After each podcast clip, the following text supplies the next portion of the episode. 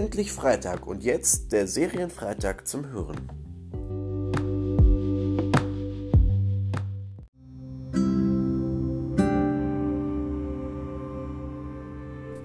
Auch wenn Oma nicht da war, hatte ich immer meinen Opa. Er ließ mich nie im Stich. Er baute mit mir, als ich klein war, mein erstes Baumhaus, las mir jeden Tag eine Geschichte vor und war immer stolz auf mich. Auch wenn ich keine Talente oder auch kein besonderes Wissen hatte, so wusste ich, dass ich von meinem Opa noch einiges lernen konnte. Dank ihm weiß ich, wie man ein Auto repariert oder wie man die besten Streiche spielt. Außerdem hat er mir lustige Geheimnisse von Mama und Papa erzählt dass Mama als Kind von der Schaukel in den Sandkasten gefallen ist. Oder dass Papa in der Grundschule mal beim Popeln erwischt wurde. Opa erzählt mir die lustigsten Witze und die sinnlosesten Geschichten. Das ist super. Dann bin ich immer glücklich, auch wenn ich gerade einen Streit mit meinen Eltern hatte oder mal eine schlechte Note mit nach Hause bringe. Ich habe mich immer gefragt, warum Opa nicht einfach zu Oma fährt. Schließlich ist er der Einzige, der genug Zeit hat. Doch dann habe ich erfahren, dass Opa keinen Führerschein mehr hatte. Eigentlich war Opa immer topfit, hatte viel erlebt und war sehr kreativ. Doch mittlerweile bin ich 15 Jahre alt und Opa ist auch nicht mehr der Jüngste. Auf einmal konnte Opa sich nicht mehr ganz so gut bewegen. Er bekommt seine Füße nicht mehr so gut bewegt und ist an manchen Tagen etwas verwirrt. Er hatte Probleme damit, alleine auf die Toilette zu gehen oder sich hinzusetzen. Und manchmal wollte, nach, wollte er nach Dingen greifen, die gar nicht da sind. Aus diesem Grund waren Papa und ich mit Opa bei Dr. Peters. Dieser hätte erklärt, dass man die Krankheit, die Opa hatte, auch Parkinson nennt.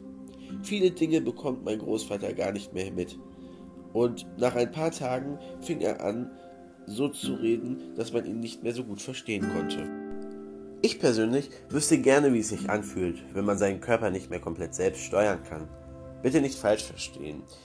Ich wollte diese Krankheit von meinem Opa niemals selber haben.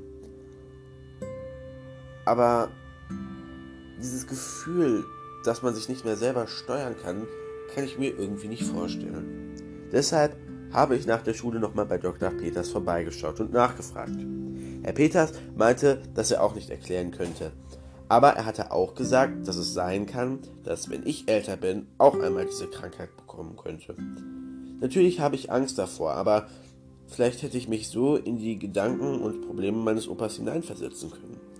Ich habe keine Probleme mit Opas Krankheit, denn an den meisten Tagen war er immer noch so fit und klar im Kopf, dass man gut mit ihm reden konnte. Doch dann bekam Papa diesen Job. Er hatte nicht mehr so viel Zeit, um sich um Opa, Mama und mich zu kümmern. Und Mama war auch sehr beschäftigt mit ihrer Arbeit. Zu dieser Zeit gab es kein Großprojekt bei meiner Mutter auf der Baustelle. Trotz der vielen Arbeit, die Mama und Papa hatten, hatten wir nicht genug Geld, um eine Pflegekraft zu, für zu Hause zu bezahlen. Opa war auf so etwas aber leider angewiesen, da er immer weniger Dinge alleine konnte.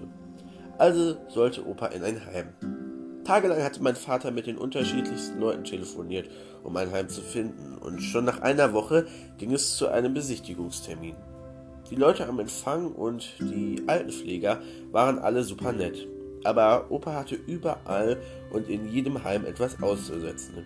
Im ersten war die Wand zu weiß, im zweiten das Bad zu, hin zu klein und in einem anderen das Bett zu unbequem zugegeben, schön war es wirklich nirgendwo. Und obwohl alle sich die Mühe machten, ihn zufriedenzustellen, desto weniger war Opa begeistert. Ich sah, wie ungern Opa in einem Heim war. Er wollte lieber bei uns bleiben, Zeit mit mir verbringen und Spaß für den Rest seines Lebens haben, aber das war einfach nicht möglich.